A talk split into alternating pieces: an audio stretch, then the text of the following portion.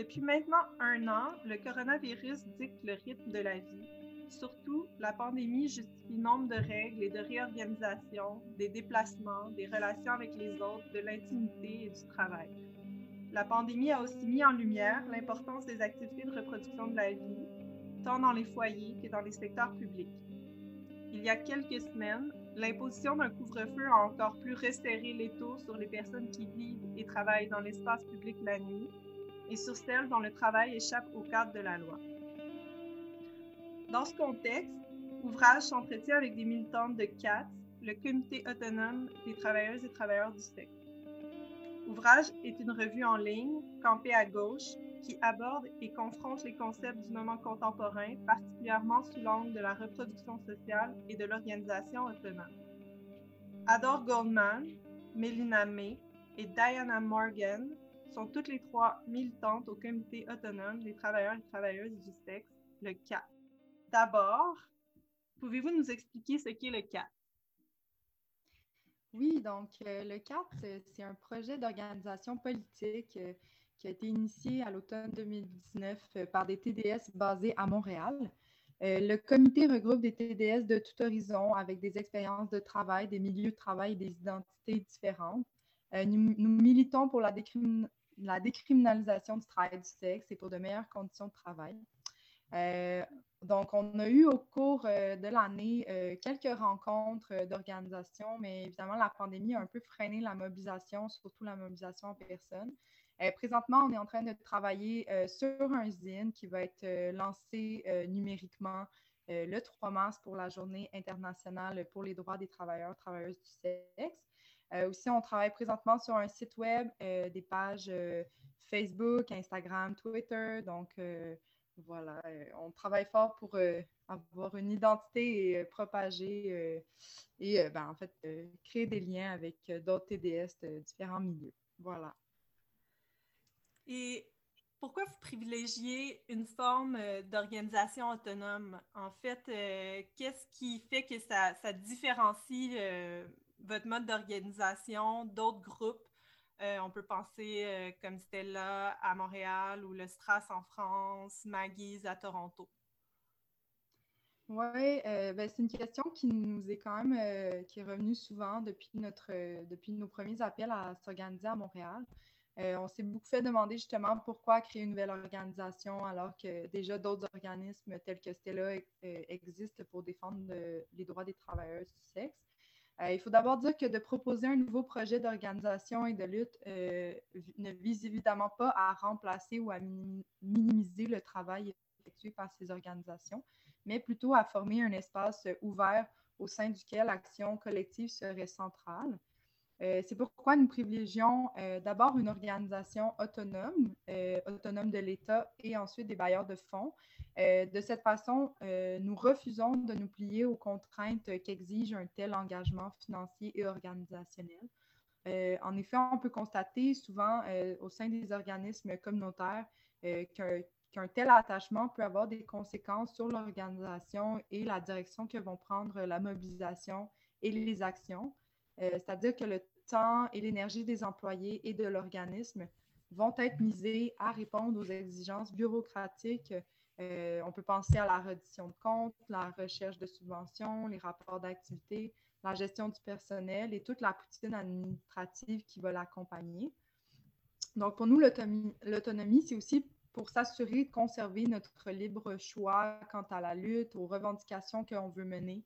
Euh, on mise euh, donc sur une organisation décentralisée. On ne veut pas concentrer le pouvoir dans un conseil d'administration ou une équipe de personnes salariées mais bien entre les mains des personnes qui s'impliquent au, sein du CAT, donc les principales concernées, les travailleuses, travailleurs du sexe. Euh, contrairement aussi à la tendance que suivent plusieurs organisations, on ne va pas chercher à devenir un groupe qui offre des services ou un projet d'entraide, mais plutôt un réseau ouvert, actif de militants, euh, militantes au sein de nos milieux de travail. Pour nous, l'action collective et directe doit être le moteur euh, de, nos de nos réflexions et euh, de notre organisation. Euh, néanmoins, cette tension euh, entre prestation de services et action collective c'est un élément qu'on a adressé dès nos premières rencontres. ça ne s'est pas fait de soi. Je pense qu'on en a discuté. On en est venu, en fait, à conclure qu'on devait miser sur l'action collective.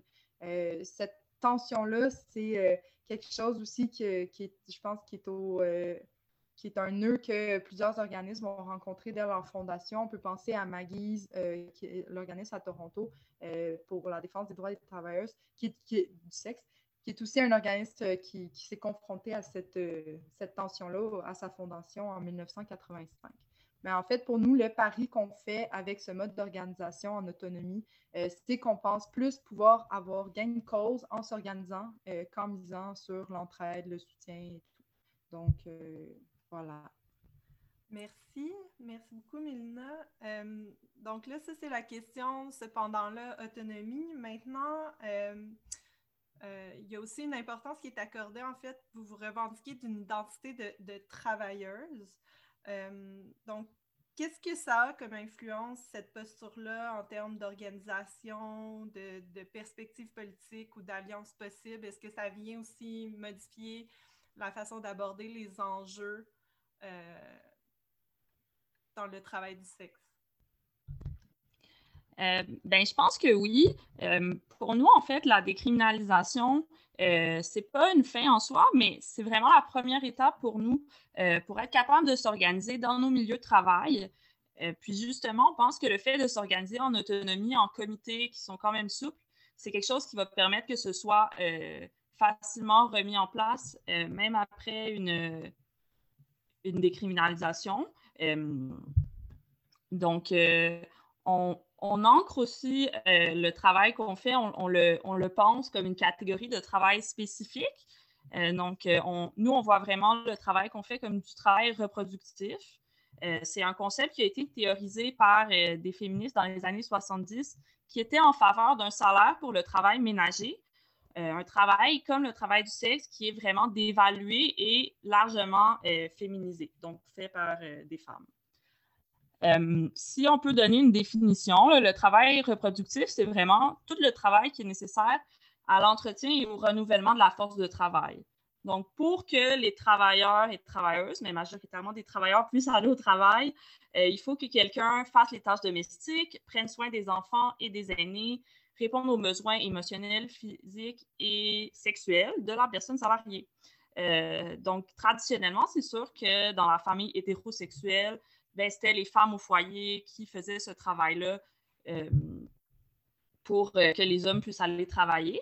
mais c'est sûr qu'aujourd'hui, c'est un peu plus complexe comment ce travail-là s'articule. Puis, entre autres, avec les femmes qui ont entré sur le marché du travail, ben, il y a d'autres femmes qui ont dû prendre en, en charge tout ce travail-là. Euh, donc, c'est beaucoup des femmes racisées, des femmes qui immigrent des pays euh, du Sud pour euh, prendre en charge ce travail-là. Donc, on peut penser à tout le travail qui est fait dans les CHSLD, dans les garderies, à travers les agences de placement. puis, on, va en reparler plus tard aussi. Mais donc, on pense, nous, qu'il y a des liens à faire avec euh, ces travails-là, puis que le travail du sexe aussi se retrouve dans la catégorie euh, du travail euh, reproductif. D'ailleurs, déjà, là, les militantes pour le travail au salaire ménager avaient déjà des liens avec les organisations de travailleurs du sexe. c'est ça qu'on a trouvé en faisant le ZIN. Dans le fond, il y a Margot St. James, que peut-être c'est un nom qu'on entend beaucoup ces temps-ci parce qu'elle est décédée récemment. Euh, puis, dans le fond, elle était membre fondatrice de Call Off Your Old Tired Ethic, donc euh, Coyote, l'acronyme. Et elle était également travailleuse du sexe. Et elle a donné une conférence en 1977 euh, lors du congrès du collectif Wages for Housework Toronto. Donc, aussi en faisant le ZIN, on a collaboré avec le English Collective of Prostitutes, qui est un autre collectif en Angleterre.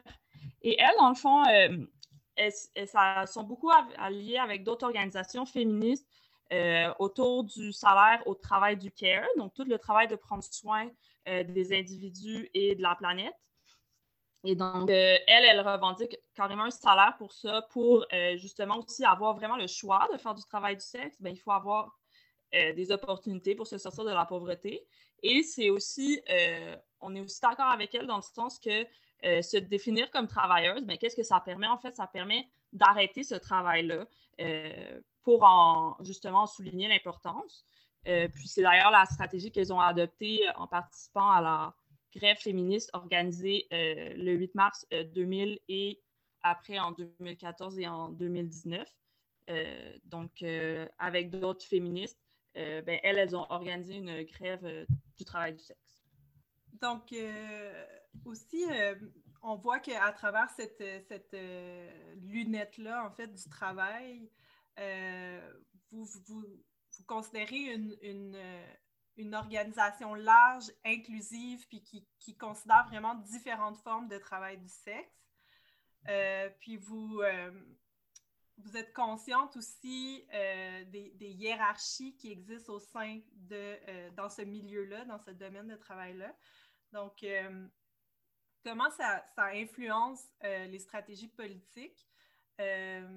comment cette, cette hiérarchie-là, dont vous faites mention, là, notamment dans le zine que vous allez publier, donc, en quoi ça peut venir aussi ajouter des difficultés en termes d'organisation politique? Oui, mais là, c'est vraiment difficile à dire comme mot pour moi, mais la hiérarchie, euh, c'est un concept qui est beaucoup répandu dans les milieux euh, de travail du sexe, qui définit en fait une hiérarchie euh, qui nous diviserait. C'est beaucoup montré en termes de proximité avec le client. Donc, les personnes dont le travail va être médié par Internet ou, par exemple, qui ne vont pas faire de pénétration, euh, vont être moins criminalisés, moins réprimés, puis avoir moins, subir moins le stigma. Euh, donc, euh, il y a aussi beaucoup de différences de classe. Par exemple, ben, on sait, il y a les escortes high class qu'on va définir comme ça. Puis, il y a des travailleurs du sexe, notamment celles qui travaillent dans la rue, qui vont être moins estimées, qui vont subir plus de répression, plus de stigma. Donc, euh, c'est. Puis, à travers cette hiérarchie-là, je pense que c'est important de dire aussi que c'est des enjeux de classe, de race, de genre qui vont se reproduire. Euh, bien souvent, ça va, les deux vont s'aligner. Euh, donc, pour nous, c'est important pour ça de faire une organisation large qui inclut tout, parce que, ben justement, pour ne pas se laisser diviser, puis dire que tout le monde, on, fait tout du travail du sexe, même si euh, certains vont moins vivre la répression. Puis c'est aussi de dire que, euh, ben, dans le fond, on pense que euh, ça, va faire en sorte que les personnes qui, ont davantage, qui sont davantage criminalisées ne vont pas être laissées pour compte dans notre organisation. C'est pour ça que on, fait la décision de ne pas s'organiser en secteur de l'industrie, même si on peut tout travailler dans différentes endroits, plateformes, et on pense qu'on a avantage à avoir une organisation euh, large pour ça aussi. Est-ce que je peux rajouter quelque chose? Bien sûr. Puis je pense aussi que d'avoir un peu cette, euh, cette inclusivité, ça va permettre aussi euh, que justement chaque disons, secteur de l'industrie du travail du sexe va, va, va mettre de l'avant les moyens euh, propres à elles ou à eux euh, de, de, de, défendre leurs droits parce qu'évidemment, euh, les travailleuses de rue et celles sur OnlyFans ou n'étant pas, n'étant pas dans le même milieu de travail, n'étant pas dans, le, dans la même pratique de leur travail, vont avoir des besoins différents et tout. Mais je pense qu'on va tous vers un droit, vers un but commun qui est la décriminalisation, qui ultimement va va tous nous, faire travailler plus en sécurité avec dignité. Oui, merci. C'est une précision euh, vraiment pertinente. Euh, donc, Adore, tu parlais plutôt, euh, en fait, de la question de, la migration, de la division internationale du travail. Donc, toute la question de l'enjeu des frontières. Donc, comment, puis pourquoi ces questions sont pertinentes dans le contexte du travail du sexe en particulier? Bon, je vais répondre à ça, c'est Diana. Um, quand le travail du sexe est tout à fait en crime, alors les personnes qui participent sont souvent judiciarisées. Elles, ne l'étaient peut-être pas au début, mais elles finissent par l'être. Si même une personne non migrante est stigmatisée dans son propre pays pour faire le travail du sexe, celles qui n'ont pas de statut ou dont leur statut est précaire se font souvent nier un renouvellement ou carrément perdent leur statut qu'il y a toujours de vérification judiciaire quand on fait ça. Alors, même si quelqu'un disait que ces personnes ont fait un choix, entre guillemets, ce processus de judiciarisation les enlève ce choix le piège à toujours. Là, elles ne peuvent plus faire que le travail du sexe. Le peu de travail risqué pour la santé et la sécurité, comme l'entretien et les soins des malades dans les centres hospitaliers, qui étaient disponibles pour elles avant, les personnes migrantes, avec des agences de placement qui sont souvent euh, avec des agences, soit avec des agences de placement. Um, ce sont des personnes qui travaillent au noir ou avec un numéro d'assurance sociale emprunté d'autrui ou avec des fictions légales comme des compagnies coquilles qu'elles peuvent utiliser pour facturer. Car au Canada, c'est une affaire très étrange. Tu ne peux pas travailler chez McDo, mais tu peux monter un restaurant tu peux monter une compagnie de nettoyage, d'entretien, n'importe quoi. On permet euh, l'argent régner. Alors, euh, donc, elles ne peuvent pas percevoir un salaire. Parce qu'une personne sans statut peut opérer une, compagnie au Canada et pour travailler, ça prend statut.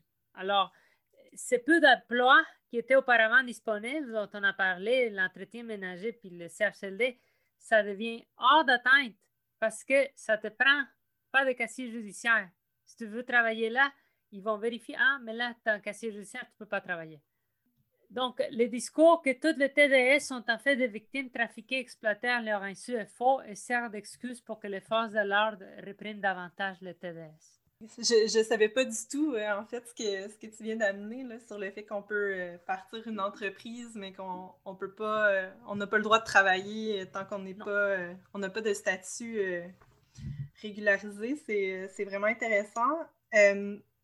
Je trouve aussi que ça montre bien, en fait, donc tu as fait une énumération, en fait, aussi du type de travail là, qui est disponible souvent pour les personnes en, contexte de migration. Puis, euh, donc, tout ce qui est euh, travailler dans les CHSLD, euh, travailler dans l'entretien, puis tout ça, c'est vraiment du travail dont on a vu la, pertinence décuplée, en tout cas en, contexte de, dans le contexte particulier de la pandémie.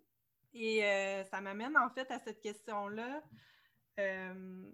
vous avez, donc, le groupe, évidemment, vous, vous aviez peut-être commencé à travailler sur ces questions-là avant la pandémie, mais euh, le contexte de la COVID-19 euh, s'est imposé depuis la, dans la dernière année.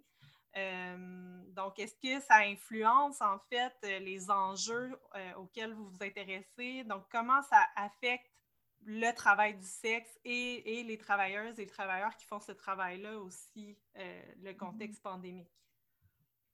Oui, ben, je pense qu'évidemment, euh, euh, la COVID aura vraiment euh, exacerbé les mauvaises conditions de travail des travailleuses du sexe.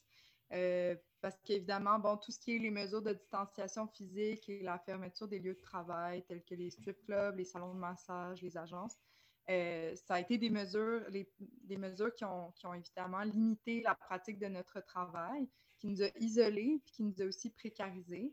Euh, on sait que certaines TDS au Canada euh, euh, se sont vues remettre des amendes pour ne pas avoir respecté les règles de distanciation physique par des policiers qui se faisaient passer par, par des clients. puis dans le fond aussi, les TDS, ça a aussi été une occasion pour pour elles ben, en fait, elles ont, elles ont été davantage stigmatisées dans le contexte de la pandémie sanitaire, donc euh, accusées de propager le virus. Donc, euh, si elles décidaient de continuer parce que ben, c'était le, leur dernier recours, surtout qu'à ce moment-là, euh, les emplois étaient, étaient plus difficiles à acquérir, et, notamment pour certaines TDS, comme le parlait, comme l'expliquait Diana, donc les TDS qui sont sans statut ou à statut euh, non régularisé. Euh, donc, pour certaines, le choix n'a pas été facile de soit arrêter de travailler ou et perdre son gagne-pain, ou encore de continuer de travailler, mais de s'exposer au virus et donc de mettre en danger euh, son entourage. et voilà. Puis, donc, les travailleurs du sexe ont été, oui, fortement touchés par, par, par, la COVID, surtout que, contrairement euh, aux autres travailleurs, travailleuses euh, qui se sont vus euh, en arrêt obligatoire à cause de la COVID, elles pas, elles n'ont pas eu accès en fait à la prestation canadienne d'urgence et autres à la prestation offerte par le gouvernement en, en, temps de COVID. donc, ça, ça a poussé plusieurs TDS vers, vers la précarité. Euh, puis aussi, on pense notamment au couvre-feu, comme tu l'as nommé, Valérie, au début de, de, notre, euh, du podcast. Donc, euh, les travailleuses de rue, notamment, qui ont été fortement touchées par l'établissement du couvre-feu. Ça aussi empêché pour certaines TDS de se, de se déplacer. donc, en fait, la COVID a, juste exacerbé tous les moyens de répression envers les TDS, puis puis la police et tous les, euh, agents répressifs euh, auront, en auront bien fait euh, l'utilisation pour, pour nous surveiller, pour nous réprimer et pour nous, nous mm-hmm. précariser davantage. Oui, donc tu, mentionnes justement cette, cette idée-là que la pandémie augmente en fait le contexte de précarité, la, précarisation des personnes qui font ce travail-là. Euh, puis on a eu l'impression, en tout cas, que c'est le cas dans, beaucoup, de, beaucoup de secteurs d'emploi. Euh, donc, euh, ce contexte-là, il pose évidemment beaucoup de difficultés, mais est-ce que vous avez l'impression que ça ouvre en même temps des nouvelles possibilités? par exemple, justement, en rendant plus visibles des liens entre les conditions de travail dans tous les domaines reproductifs, euh, mais est-ce que aussi ça ouvre la possibilité de, créer des, solidarités avec d'autres domaines d'emploi? Mm-hmm. Ben oui, je pense tout à fait. Je crois que les TDS, euh, euh, comme plusieurs autres travailleuses dans des domaines donc reproductifs, euh, ont, vu leurs conditions de travail se dégrader. Donc, on peut penser aux infirmières, euh, aux préposés aux bénéficiaires, aux enseignantes, aux caissières. Euh, donc, plusieurs qui ont été exposés à, des conditions déjà difficiles, mais davantage difficiles avec le contexte de la COVID. Puis, je pense que il y a plusieurs TDS qui, qui occupent en fait des emplois de, de, ce genre, donc du care, euh, donc des emplois euh, dont, euh, qui, qui, qui, sont des emplois souvent précarisés ou qui sont sous-payés.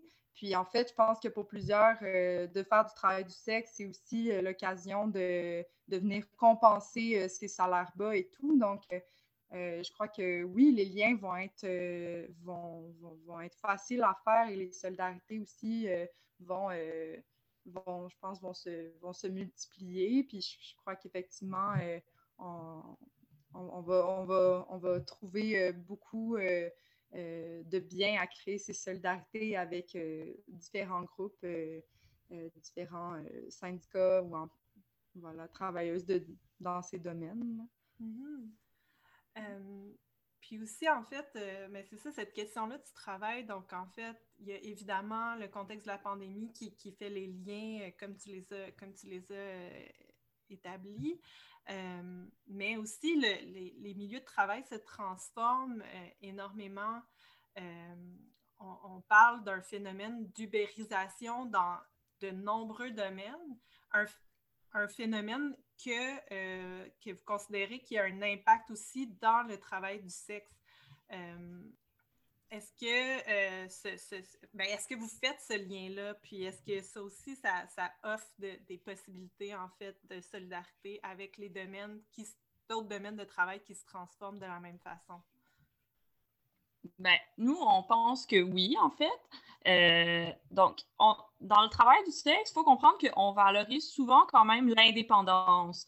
Euh, par exemple, par rapport au travail de l'agence, euh, ça va être considéré comme mieux d'être indépendante. Les clients vont mieux aimer ça parce qu'ils ne vont, vont pas penser qu'on a un PIM qui nous contrôle. Ou par exemple, on va retrouver la même chose dans le domaine de la porno avec des, des plateformes comme OnlyFans qui vont apparaître, qui vont permettre aux travailleuses d'autoproduire leur contenu puis de le mettre en ligne, euh, versus de travailler pour un gros studio ou un patron euh, qui te demande des choses. Euh, qui exigent des choses de toi, en fait. Mais pourtant, pour nous, c'est pas pas tout le temps une forme d'émancipation. D'abord parce que c'est des formes de travail qui vont demander un gros investissement personnel en termes d'argent. Donc, ça va reproduire des inégalités. Donc, euh, évidemment que les travailleuses qui vont avoir moins de moyens vont devoir prendre plus de risques. Par exemple, si elles n'ont pas les moyens d'avoir un in-call, un endroit pour travailler qui est sécuritaire. donc, ça va reproduire ces inégalités-là. aussi parce que, ben, dans le fond, ça nous isole, ça nous empêche de nous organiser. Euh, c'est beaucoup plus difficile de s'organiser contre une plateforme multinationale que contre euh, un patron qui est ici maintenant qu'on connaît. Euh, mais dans le fond, c'est des luttes aussi que d'autres mènent en ce moment avant nous. donc, l'année dernière, il y a un collectif de strippers à Londres qui s'appelle United Strippers of the World, qui ont gagné le droit d'être reconnus comme des employés par leur strip club. Euh, donc, euh, elles ont fait de la bataille judiciaire elles ont gagné. Euh, donc, ça, ça nous rappelle un peu justement des, chauffeurs de Uber qui ont gagné des batailles similaires ou de Deliveroo qui est plus connu en France, mais qui c'est de la livraison aussi.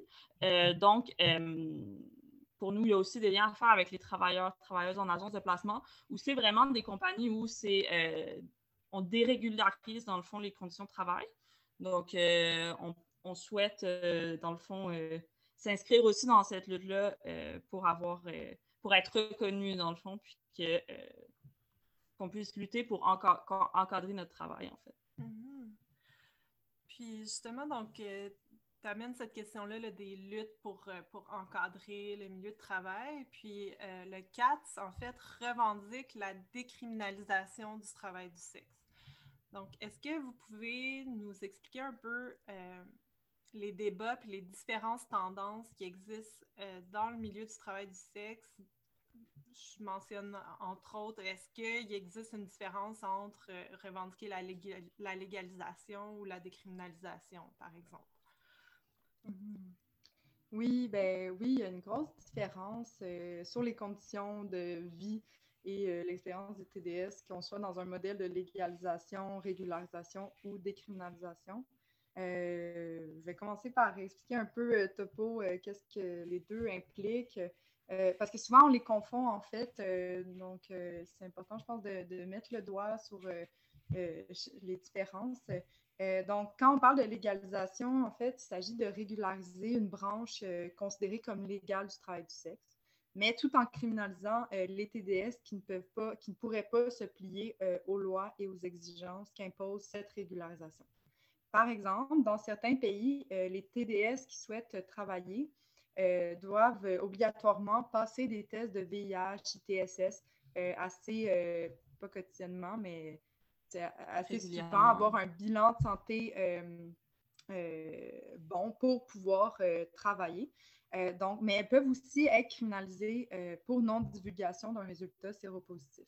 Ce qui fait en sorte que les TDS qui craignent avoir le VIH euh, vont euh, éviter euh, vont éviter d'aller se faire tester, d'aller dans les services de santé, ce qui va faire en sorte que plusieurs vont soit aussi éviter de travailler légalement ou de, voilà, de, de, faire partie de cette branche légale. Ils vont continuer à travailler de façon criminalisée selon ce modèle-là.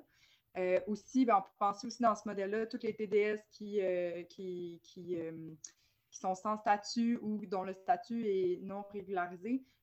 si elles, parce que dans plusieurs pays aussi, il faut s'enregistrer publiquement comme TDS pour travailler. Donc, celles qui, qui n'ont pas de statut vont évidemment devoir continuer de travailler légalement. En fait, ce que ça fait, ça crée comme un cercle de personnes criminalisées, précarisées au sein de, de cette régularisation mais ça limite en fait euh, et ça, rend la vie euh, dangereuse pour certaines TDS. Euh, Ensuite, euh, au niveau de la décriminalisation, quand on parle de décriminalisation, donc là, vraiment, la vente, l'achat et le fait de faciliter le sexe commercial, qu'on dit, va être décriminalisé. Donc, c'est-à-dire que le travail du sexe va passer de la sphère des lois criminelles à la sphère des lois du travail et du commerce. Donc, donc, plus précisément, les TLDS donc, ça, va être euh, décriminalisé, donc de travailler ensemble, euh, donc d'avoir un in-call ensemble, de gérer une agence ou un salon de massage. Euh, aucune pénalité pourrait être mise aux TDS qui travaillent dans la rue, les TDS aussi qui veulent refuser des clients ou qui veulent dénoncer des clients qui ont été abusifs, violents, peuvent le faire sans crainte d'être réprimés ou dénoncés ou déportés. Euh, donc, euh, il y a des mesures aussi qui peuvent être mises en place dans les milieux de travail pour punir la discrimination. Bref, euh, les TDS sont protégés, tout comme les autres travailleurs travailleuses, contre l'abus au sein de leur milieu de travail, ce qui fait en sorte qu'ils travaillent plus en sécurité et avec dignité. Donc, nous, en fait, ce qu'on mène, c'est évidemment la décriminalisation du travail du sexe. On pense que ce n'est pas une fin en soi, euh, mais euh, ça va nous permettre de nous outiller et de nous euh, défendre contre les abus dans l'industrie du travail du sexe. Puis, ça m'amène en fait à poser la question, donc il y a toujours eu des tensions entre les organisations de, de travailleurs, travailleuses du sexe et certaines tendances féministes. Donc, ces dernières considèrent que le travail du sexe, ça se réduit en fait à l'exploitation du corps des femmes. Est-ce que vous pouvez nous expliquer, selon votre perspective, euh, quels sont les débats qui opposent les différentes tendances féministes à propos du travail du sexe? Le travail du sexe n'est pas un travail si simple à décrire. Comme on l'a déjà mentionné, il y a toute une gamme de lieux et de services qui sont offerts, physiques et virtuels, dans des lieux physiques, on a des maisons closes, des in-calls, des out-calls, des travailleuses qui reçoivent chez elles, celles qui travaillent le bar, plus ou moins clandestinement. Donc, elles se sont fait passer par des filles en recherche d'une chambre. Chez les bars de danseuses, escortes qui offrent le service sur Internet, sites d'escorte, des journaux, des petites annonces. Celles qui ont juste un client, un sugar daddy, anciennement des papas gâteaux, comme on disait au Québec. Celles qui font des shoots porno, celles qui font leur propre contenu et le mettent sur des plateformes Internet comme OnlyFans ou ManyVids, celles qui s'annoncent sur Twitter ou d'autres plateformes de réseaux sociaux, celles qui font la rue, celles dans des climats plus cléments, euh, celles qui travaillent dans des pioles, celles qui travaillent dans les salons de massage, dans les climats plus cléments, celles qui travaillent dans les roulottes, fourgonnettes garées les longues de route. Il y a des pans entiers de la société qui s'opposent au travail du sexe. Mais quand on essaie de voir pourquoi, c'est là que l'hypocrisie ressort. Souvent, ils s'opposent juste parce que c'est illégal. Donc, ça va de soi. Quand on creuse dans l'histoire sans avoir reculé si loin, quand on voit il y a moins de 100 ans que les femmes au Canada n'étaient pas des citoyennes, elles restaient des mineurs légales toute leur vie. Elles n'avaient pas le droit d'avoir un emploi rémunéré, pas le droit d'ouvrir un compte en banque, ne pouvaient pas voter ni encore moins d'être élus. Toutes ces structures ont été mises en place pour garder la pérennité d'un système qui les voyait comme des simples incubatrices biologiques et des nourricières. La place d'une femme est le foyer. Elle doit garder sa virginité pour son homme, un seul celui à qui elle appartient. Au lieu de laisser le choix aux femmes de choisir un père pour leur enfant, comme cela se fait chez tous les animaux dans la nature et chez les êtres humains jusqu'à l'arrivée de l'agriculture, les femmes doivent continuer de contrôler.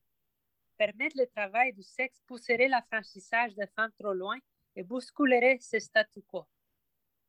Les soi-disant féministes qui s'opposent au travail du sexe et les voient comme de l'exploitation sexuelle font partie elles-mêmes de ces systèmes, souvent sans se rendre compte. Leurs organismes sont souvent financés par l'État ou elles travaillent pour des universités qui sont financées par l'État. Mm-hmm. Et euh, Bien, justement, par, euh, par, rapport à ces, ces, débats-là, euh, récemment, il y a eu une campagne de dénonciation de la plateforme Pornhub pour ses contenus, notamment associés à la revenge porn ou à l'exploitation de mineurs, à toute la question du consentement aussi. je sais que vous apportez des nuances par rapport à ces critiques-là. Donc, euh, est-ce que vous pourriez nous expliquer euh, comment ces campagnes-là euh, peuvent avoir un impact sur les travailleurs du sexe? Oui, bien, d'abord, je pense que c'est important de dire que les, les, TDS sont vraiment critiques de ces plateformes-là qui fonctionnent comme des tube sites. Donc, dans le fond, les utilisateurs peuvent uploader leur propre contenu donc, euh, évidemment, euh, ça permet à du contenu non consentant de se retrouver. Donc, oui, euh, du revenge porn, mais aussi, c'est important de dire, je pense qu'il y a beaucoup de travailleurs du sexe qui se font voler leur contenu et mettre sur ces plateformes-là. Donc, il y a aussi des travailleurs du sexe qui dénoncent Pornhub, mais je pense que c'est de voir les, les, solutions qui sont proposées. Donc, les campagnes récentes, euh, c'est important aussi de voir qui sont derrière ces campagnes-là. Euh, des campagnes qui vont souvent être endossées par des organisations féministes ou mises sur des pages féministes sans nécessairement savoir d'où ça vient. Donc, euh, la campagne Trafficking Hub, qui a mené récemment à ce que Visa et Mastercard arrêtent de soutenir les paiements sur Pornhub, c'est une campagne qui est menée par le groupe Exodus Cry, excusez, qui est un groupe associé à la droite religieuse américaine. Donc, il y a un CA euh, entièrement composé d'hommes euh, de l'Église euh, sur, leur, CA. puis, ils sont aussi connus pour des politiques anti-avortement, antisémites et anti-droits des personnes LGBT. puis, ça ne l'a pas empêché certains groupes féministes de s'associer à elles et eux.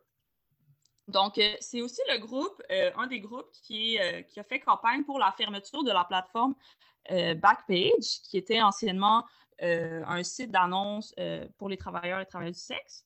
Et ça l'a mené aux lois SESTA-FOSTA aux États-Unis, qui sont deux lois qui visaient à combattre le trafic sexuel en ligne, en fait. Donc, quand il y a une plateforme en ligne, elle n'est pas responsable du contenu qui est partagé, mais euh, CESTA FOSTA vient mettre en quelque sorte une exception euh, sur ces plateformes-là. Euh, donc, ben, en fait, ce pas des lois qui ont atteint leur objectif du tout. Il y a des villes aux États-Unis où, dans l'année qui a suivi la mise en place de ces lois-là, il y a eu des augmentations du trafic sexuel. il y a beaucoup de, sondages auprès de TDS aussi qui ont nommé qu'il y avait eu une augmentation de la violence. Puis, ça a mené aussi à beaucoup, beaucoup de précarité chez les travailleurs du sexe, qui des fois va amener à prendre plus de risques.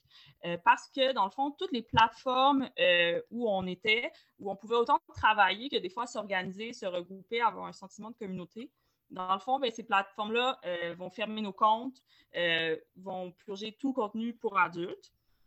Donc, on peut penser à Tumblr en 2018 qui a vraiment changé euh, ses termes et services. Euh, récemment aussi, Twitter a fermé plusieurs comptes de TDS.